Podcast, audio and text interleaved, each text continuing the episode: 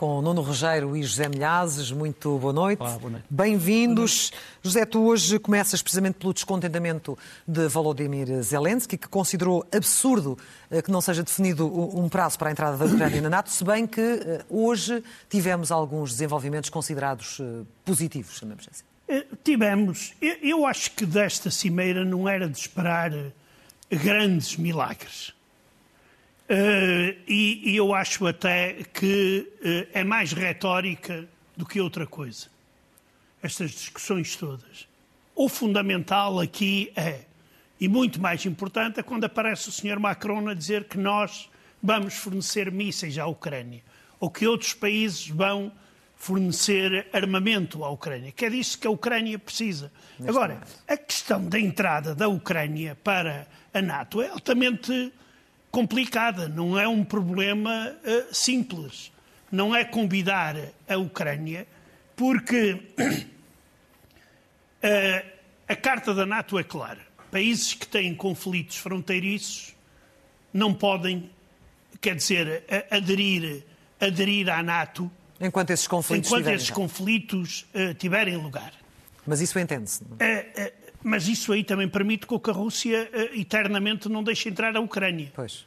Basta que mantenha uma parte da Ucrânia, da, da, da Crimeia. E segundo, eh, entrar a Ucrânia agora na, uh, significaria exatamente levantar e este nível é uma escala superior.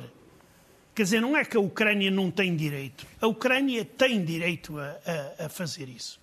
Agora, nós temos primeiro que definir que Ucrânia vai entrar na NATO. Com que fronteiras e com que forças. E aqui há sempre uma coisa por trás de, disto. Nós sabemos que dentro da, da NATO não há unanimidade em relação a estas questões. Há medos claro. em relação à Rússia e às patifarias que a Rússia eh, pode eh, fazer. Daí que eu acho que o mais importante nesta cimeira não são tanto as promessas de que a Ucrânia vai entrar dentro de X anos ou X, porque não vai ser feito esse tipo de promessa, acho eu, quando tiverem reunidas as condições. Sim. É que, além de. Há outras condições também. A Rússia, a Ucrânia tem que. Uh, uh, respeitar determinados princípios uh, democráticos, e, etc. E eu acho que isto aqui uh, vai ser, isto aqui vai ainda demorar muito tempo até que a Ucrânia consiga entrar na NATO. E o mesmo em relação também à, à, União Europeia. São dois processos que correm basicamente ao mesmo tempo. Também é sobre esta Cimeira da NATO que hoje começas. Nuno, já consideras que ela é simbólica a vários títulos Queres explicar melhor? Sim, acho precisamente que não é uma mera metáfora, é simbólica, porque pela primeira vez hum, a Ucrânia tem um horizonte definido em relação à NATO. Não nos esquecemos que eu fiz parte da, da Cimeira da NATO em 2008, em que se assinou o chamado Protocolo de Bucareste, em que se assinou uma espécie de uma carta de intenções para que a Ucrânia e a Geórgia pudessem entrar na NATO. Pronto. E nessa altura dizia-se que havia, havia duas comissões, e que essas comissões iam discutir uma série de pormenores, iam ser acompanhadas, uh, os dois países, as duas nações iam ser acompanhadas, e não havia calendário nenhum. Havia uma coisa que se chamava o programa de, uh, o programa de acesso, que era extremamente complicado. Esse programa de acesso foi, neste momento, desapareceu. Portanto, como, como disse hoje o Stoltenberg, e muito bem, eh, a NATO antes exigia da Ucrânia dois momentos, portanto, protocolo de acesso e depois a anuência dos membros, e agora exige só a anuência dos membros. Também é importante explicar, porque é uma confusão que eu geralmente vejo feita, que na Carta, das, da, na carta do Atlântico uh, não há nenhuma referência específica a um país estar em guerra ou não estar em guerra. O que se diz é que todos os membros da NATO têm que ser países que respeitam a resolução pacífica dos conflitos. Quer dizer, mas não se faz nenhuma referência ao facto de um país estar em guerra ou não estar em guerra. Aliás, as pessoas que olharem para a história da NATO veem que, por exemplo, uh, o Reino Unido eh, foi agredido pela Argentina, no caso das Malvinas ou das Falkland, no entanto não invocou o artigo 5 uhum. a, a, Turquia e a Grécia, dois membros da NATO, tinham conflitos fronteiriços e continuaram a ser membros da NATO, apesar de ter uma guerra entre os dois por causa de Chipre. Portanto, a ideia de que a guerra está ligada à entrada ou não entrada não é uma, não é uma ideia exata. Uh, o que é exato é que a NATO não quer, para já, dizer a palavra em si. A Ucrânia é membro da NATO. Mas diz uma coisa importante. Diz, a Ucrânia tem que ser membro da NATO. Sim. Portanto, não fez um convite formal, mas fez aquilo que poderia chamar um, uma espécie de um desejo. E esse desejo vai ser amanhã concretizado uh, na chamada primeira reunião da, da, daquilo que chamamos a Comissão uh, NATO-Ucrânia, e foi hoje confirmado isso há cerca de uma hora uh, no jantar em que fez parte o, o Presidente da Ucrânia, na mesa de honra. Uhum. Portanto, ele sentou-se na mesa de honra com o Secretário-Geral e com uh, os dignatários uh, de, do país anfitrião, portanto, da, da Lituânia, e, e, e, acho que é extremamente importante que isso tenha acontecido. Agora, uh, em torno da Cimeira há várias coisas que interessava aqui referir. Primeiro, repara bem a publicidade que foi dada na Lituânia em relação a esta Cimeira. Quase todos os transportes públicos da Lituânia traziam este tipo de uh, anúncios. Enquanto está à espera deste transporte público, os ucranianos estão à espera de F-16, ou estão à espera de entrar na NATO, etc, etc, etc. Depois também uma coisa interessante, os serviços dos Correios uh, de Vilnius recusam-se a entregar correspondência na Embaixada da Rússia, a não ser que se diga corretamente o nome da rua onde está essa embaixada, que é a Rua Heróis da Ucrânia. Ah. Portanto, se tu puseres só Embaixada da Rússia Vilnius não te entregam a carta. Destinatário desconhecido. Destinatário ou, ou o nome antigo da rua. Ou o nome antigo da rua, porque as ruas, não te esqueças que as ruas em Vilnius, muitas delas ainda tinham heranças do tempo soviético, soviético ou imediatamente pós-soviético, mas não referente a este conflito. Uh, também é importante uh, uh, a confirmação de, pelo Sr. Reznikov, portanto, Ministro da Defesa da Ucrânia, de que houve um subgrupo de 11 países. Vamos mostrar aqui a fotografia dessa reunião. Essa reunião deu-se, acabou há não muito não muito tempo. Temos ali a Ministra da Defesa portuguesa, temos os membros deste grupo, que são essencialmente os países da Escandinávia, os Países Baixos, eh, a Bélgica, a Roménia e Portugal, portanto são 11 países que vão treinar os pilotos uh, ucranianos a F-16 e aviões semelhantes. Sim. Não são só F-16, aviões semelhantes. Sim. Está, aliás, ali um país que não tem F-16, estão vários, mas está pelo menos o Reino Unido que não tem F-16. Também é interessante referir dois pormenores. Este pormenor de quem é que Joe Biden cumprimentou à entrada Uh, curiosamente, para a foto oficial, a única pessoa que ele cumprimentou foi o presidente, uh, foi o primeiro-ministro húngaro, Viktor Orban. Não sei se foi uma distração, mas a verdade é que Viktor Orban e Joe Biden têm uma coisa em comum: é que realmente os dois fazem parte do grupo de nove países que não queriam que fosse feito um compromisso firme de entrada da Ucrânia na NATO nesta cimeira. Portanto, houve 22 países que queriam e houve 9 países que não queriam. Uh, e um deles era os Estados Unidos, apesar de querer continuar a armar um, ehm, a aliança, a armar a Ucrânia. Já agora, deixa-me mostrar-te este filme de inteligência artificial que tenta fazer uma espécie da história da NATO através das datas uh, da adesão dos vários países. Portanto, tens aqui uh, as datas de entrada, Vai-te aparecer aí, acho que o primeiro-ministro português com uma farda de marinheiro, acho eu. Tens aqui a primeira-ministra da Itália, uh, tens os vários componentes. Isto é feito tudo à base de inteligência artificial. Aqui está. Pois aqui está. E por baixo aparece a data de entrada de uh, cada um deles.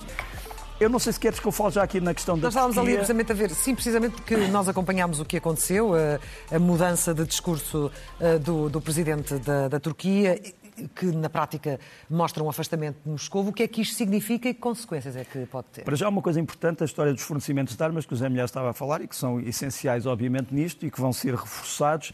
Eh, eu tinha-me esquecido de um vídeo que é uma, um anúncio que tinha sido feito antes da Cimeira, mas que foi concretizado, que é o fornecimento de helicópteros de combate polacos aos ucranianos. Aqui estão os helicópteros de combate polacos, os Mi-24, também às vezes conhecidos como Mi-35.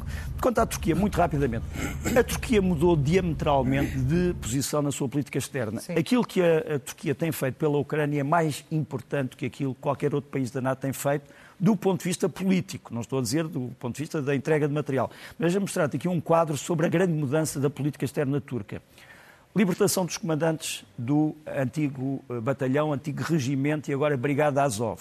Eles estavam presos na Turquia havia um acordo com a Rússia para eles ficarem lá até ao fim da guerra. A Rússia disse: bom, como os senhores, os senhores em Moscou ainda têm centenas de militantes da Azov que estão a julgar à revelia do direito internacional, nós achamos que o vosso acordo uh, não tem qualquer tipo de significado. Entregar os homens, como tu sabes, a Zelensky. Escolta dos cereais. Caso Ankara, a Rússia não quer, uh, não quer o acordo dos cereais, vai ser a marinha turca que vai escoltar os navios ucranianos. Fábrica de drones. A maior fábrica de drones uh, turca vai ser instalada na Ucrânia, aliás, já está a ser construída. As corvetas ADA, que já tínhamos falado, portanto, são, vão ser o orgulho da armada ucraniana, são feitas na Turquia. Artilharia, essas peças de artilharia, os T-155 Firtina, fornecidos à Ucrânia. A entrada da Ucrânia e da Suécia na NATO, agora a Turquia está totalmente a favor. E a libertação da Crimeia, o Sr. Erdogan também falou hoje sobre isso na, na Cimeira. Ao Bandota em Moscou, dizem assim, o que, é que, o que, é que Putin pode fazer? Bom, para já limitou-se a fazer uma coisa, é de deixar de seguir o Sr. Erdogan no Instagram. bom, bom, mas a verdade é que, José Milhaz, estas eh, mais recentes... Peço desculpa por me ter estendido. Decisões da Turquia, não faz mal, Nuno. Eh, estas mais recentes decisões da Turquia não caíram nada bem em Moscou. Não, não caíram nem vão cair. Embora Moscou continue a dizer que está tudo normal e as relações vão continuar ao mesmo nível e isso mas uh, Putin, sistematicamente, pelo menos seis vezes, já foi uh, apanhado a dizer que tinha sido enganado pelo Ocidente. Quer dizer, o presidente de uma superpotência que se deixa enganar tantas vezes, eu não sei o que quer dizer. É tonto. E, uh, desta vez, aquilo que o Nuno contou, uh, Putin foi enganado mais uma série de vezes com o batalhão Azov, etc, etc. E então, um caricaturista russo, que não vive na Rússia, claro está, decidiu fazer esta caricatura que eu acho muito sintomática. Uma pessoa que visita Istambul sabe que eles fazem. Isto é um truque é. comum nos bazares de Istambul. Sim. Muito bem. É esta caricatura na ordem também daquilo que dizia o nome de deixar de seguir no, no, Instagram. Mas, entretanto, eh, muitas caricaturas já se fizeram também, por exemplo, em relação ao senhor Medvedev. Ele não para de lançar ameaças, é muito pródigo nisso, e agora temos mais uma. Oh, Fala-nos oh, disso também. Oh, Clara, e ele está em crescente. E eu, não sou eu só, há muita gente que diz que a quantidade do whisky é que está a ditar as mensagens que ele escreve no, no Telegram e, e então, uh, na semana passada, um míssil uh, ucraniano caiu a 70 quilómetros de uma central nuclear, a central que se fica perto da cidade de Smolensk. E o homem veio exigir que a Rússia faça nada mais, nada menos do que planos para atacar simultaneamente três centrais nucleares na Ucrânia e outros alvos nucleares na Europa Ocidental e sublinha. E não devemos ter vergonha de nada. O homem é um campeão, é um corajoso. Pelo, eu não sei se ele, sentado num tribunal internacional, uh, piaria assim tão alto. Mas ele esqueceu-se de dizer, claro, que o míssil caiu a 70 quilómetros da, da, da central. central. O que significa que o, não, não, o alvo não era a central nuclear. Uh, poderia ser outra coisa, mas um míssil falhar em 70 km, não sei se. E depois esqueceu-se também de uma coisa: que as tropas russas estão a ocupar a central de Zaporizhia. E talvez por isso é que ele não tenha metido Zaporizhia na lista das centrais nucleares das centrais ucranianas. A atacar. A atacar. Nuno, fala-nos então da, da situação no terreno de guerra. Olha, para já é uma situação que pode alterar-se do ponto de vista técnico com este anúncio do Presidente Macron de envio de mísseis de longo alcance. A França já tinha enviado os chamados mísseis Scalp, que é a versão francesa do Storm Shadow, com 300 e tal quilómetros de alcance. Mas aquilo que neste momento Macron diz é que provavelmente os mísseis são mísseis de maior alcance ainda, se calhar até 500 e tal quilómetros, o que pode alterar muitas coisas.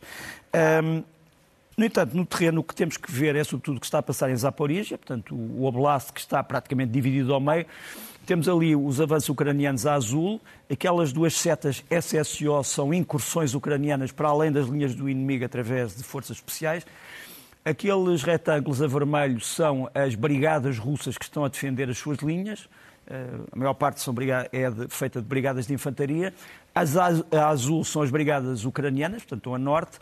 O que é que aqui é importante? É que há dois corpos de exército ucranianos com seis brigadas e quatro brigadas de reserva que ainda não entraram no combate. Ou seja, a Ucrânia, apesar de estar a utilizar muitos meios, ainda não utilizou estas dez brigadas, estão ainda em reserva e isso pode causar grandes problemas à Rússia. Está ali uma seta, a propósito daquilo que o Zé Milhar estava a dizer, está ali uma seta a mostrar onde é que é a central nuclear de Erna-Godá. Portanto, fica, digamos assim, à direita deste campo de batalha, à direita e depois para baixo, porque digamos que fica, fica na continuação daquela linha vermelha.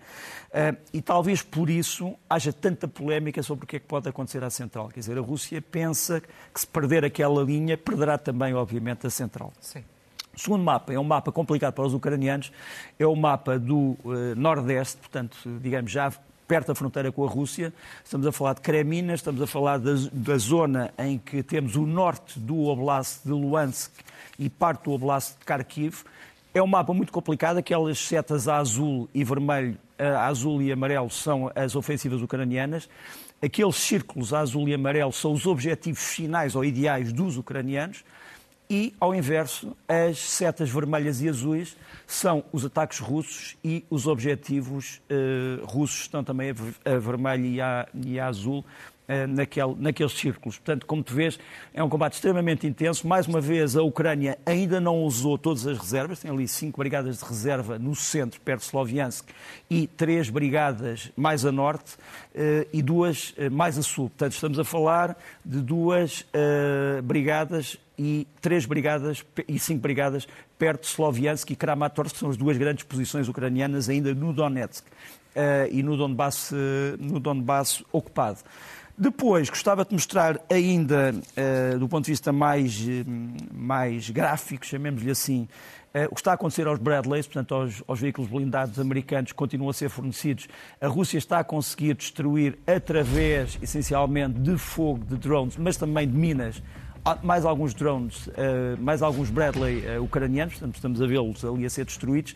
Só que há uma coisa interessante, é que as tripulações destes Bradley geralmente sobrevivem, quer dizer, conseguem sair dos Bradley e, e portanto, o, eh, o, grau de sobrevivência de, de, de, humano à destruição destes veículos é extremamente importante. Vemos ali os ucranianos a serem calmamente por outro lado, estes veículos têm sido destruídos, mas ficam em zonas que são controladas pelos ucranianos, ou seja, não conseguem ser capturados pela Rússia. E agora vê a mesma cena do lado, do ponto de vista da infantaria ucraniana. Tens aqui os ucranianos, vais vê-los eh, nas trincheiras. Eh, está ali, vai, está ali um Bradley eh, meio escondido no meio de uma nuvem de fumo. E tens os ucranianos, no fundo, entrincheirados. Muitos destes homens saíram dos Bradleys para as trincheiras. Uma terceira, um terceiro vídeo também impressionante é da progressão ucraniana em Bakhmut. Eh, os ucranianos, como sabes, neste momento estão nas zonas altas que circundam Bakhmut. Temos aqui uma operação combinada entre veículos blindados transporte pessoal e infantaria e outro tipo de equipamento. Isto é o que está a passar neste momento uh, naquela zona que a Ucrânia diz que mais tarde ou mais cedo vai conseguir tomar uh, novamente. Por fim, uma guerra secreta. O hacker, os hackers, a introdução informática. Isto era um seminário organizado por mulheres russas sobre a permanência de crianças ucranianas na Rússia.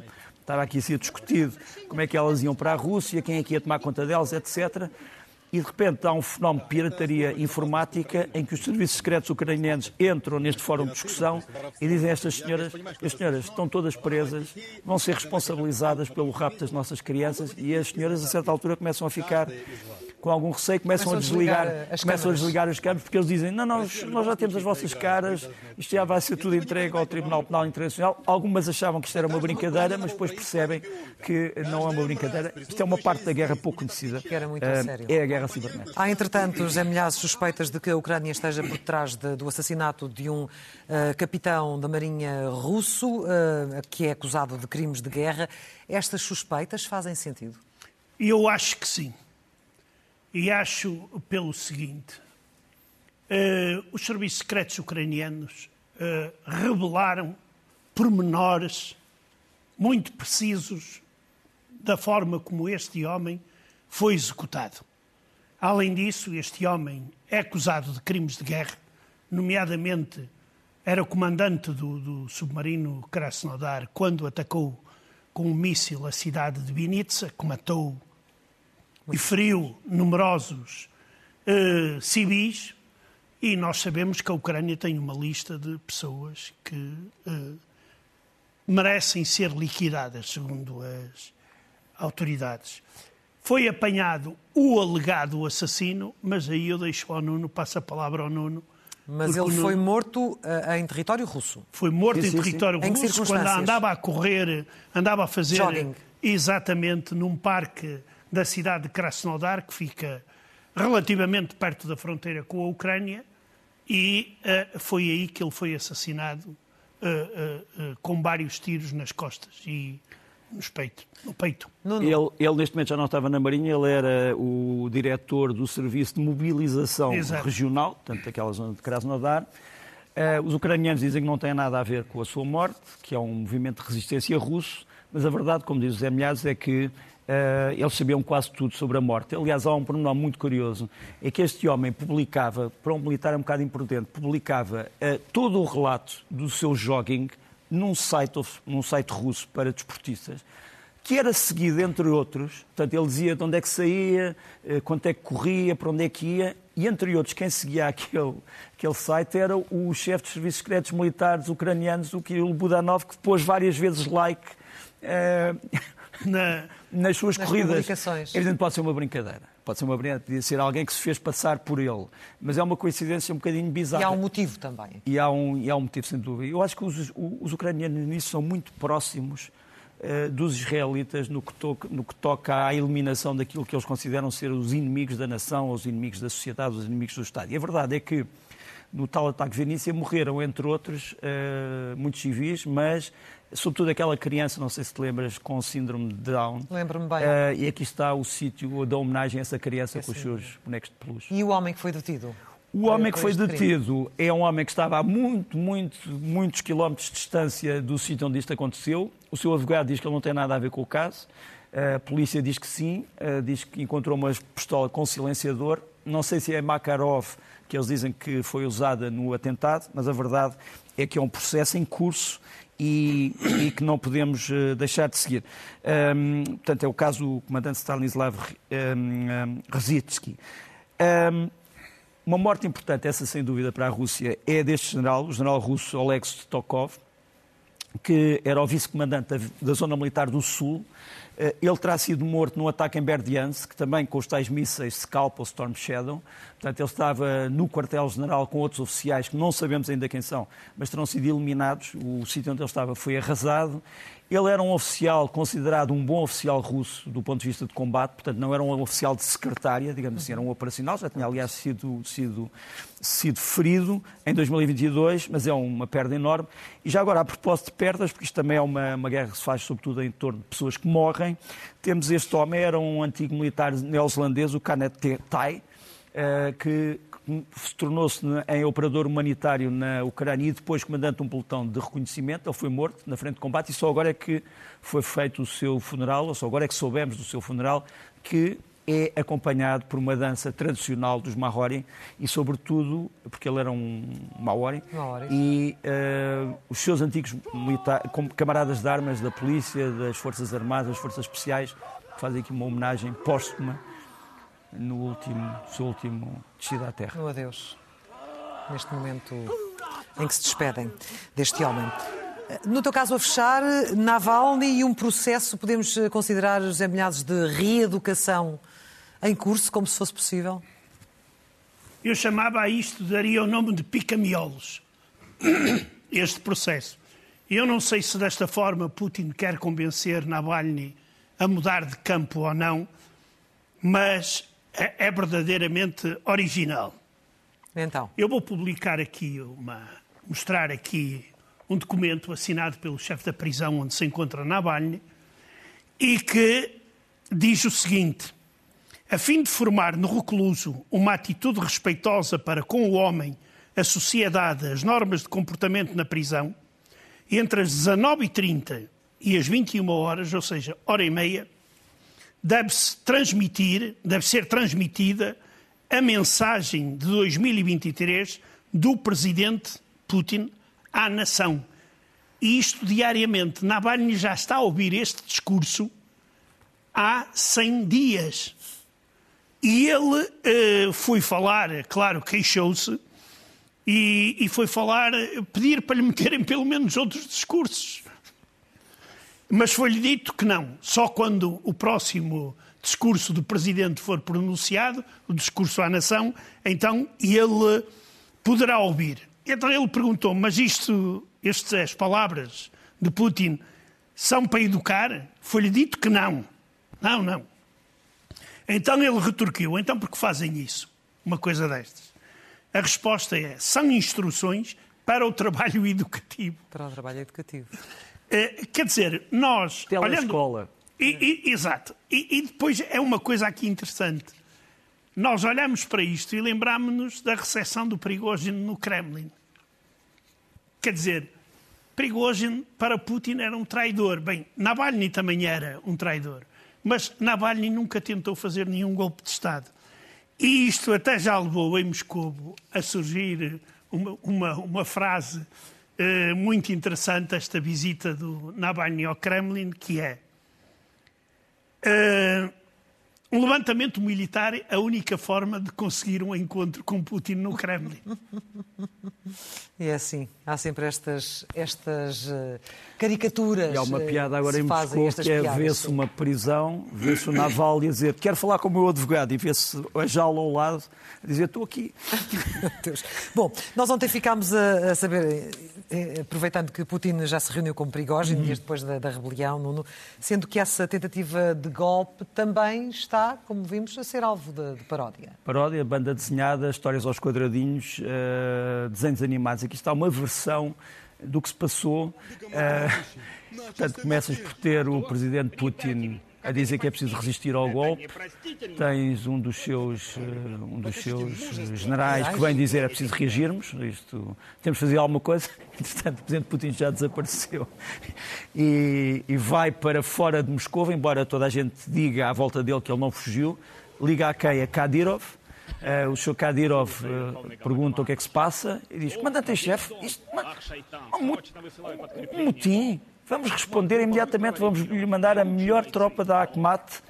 Isto tem, isto tem obviamente, eles começam a equipar-se. Podes continuar, Nuno, está Posso continuar? Eles começam a equipar-se, portanto, as suas facas, têm algum problema em abotoar o peito, depois penteia bem a barba, eh, põe a, seu, a sua ovelhinha de estimação, ou carneiro de estimação, eh, vai recrutar os seus melhores homens, que imediatamente tomam posição perante a Câmara para fazerem selfies vão outra vez uh, na direção de Moscou para defender a Sagrada Pátria Rússia, são atrasados na autoestrada, começam a andar mais devagar, mas continuam a tirar selfies, obviamente, em que ficam com, com ar de mau.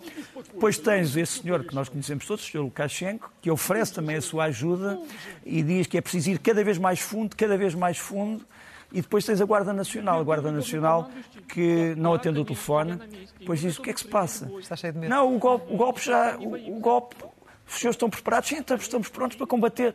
É que o golpe já, já falhou. Ah, sim. Ah, então, estamos todos prontos a lutar pela Rússia. Nós somos corajosos e pronto. Isto continua assim. E assim se faz este resumo dos acontecimentos. Ah, faz o resumo dos acontecimentos. Com tanta paródia. Ah, e tens depois o Sr. Peskov que vai falar. Não podia faltar. Que vem, vem o Sr. Que vem falar e, e, vem dizer: não, não se passou nada, isto foi tudo normal. Então e as pessoas que morreram? Não, as pessoas que morreram são heróis da Rússia. Ai, o meu filho é um herói. Ainda bem. Ainda bem. E, e o que é que aconteceu ao Sr. Ao senhor Prigogine? Então foi passar férias à Bielorrússia, a melhor punição que se pode imaginar. E pronto, eis como se faz um golpe aos quadradinhos. Aos quadradinhos. E a fechar temos música. Temos, olha, eu acho, acho isto uma espantosa. Acho, estamos a falar do Ministro eh, dos Assuntos Europeus da Finlândia, o Anders Adlercreutz, que vai tocar em violoncelo eh, aquilo que é a melhor ou a maior canção de resistência dos ucranianos, a Rosa Vermelha do, do Campo, a Rosa Selvagem do Campo. E aqui temos, eh, nesta homenagem, um finlandês a falar da cultura ucraniana e, sobretudo, da cultura de resistência. Breves segundos para ouvirmos.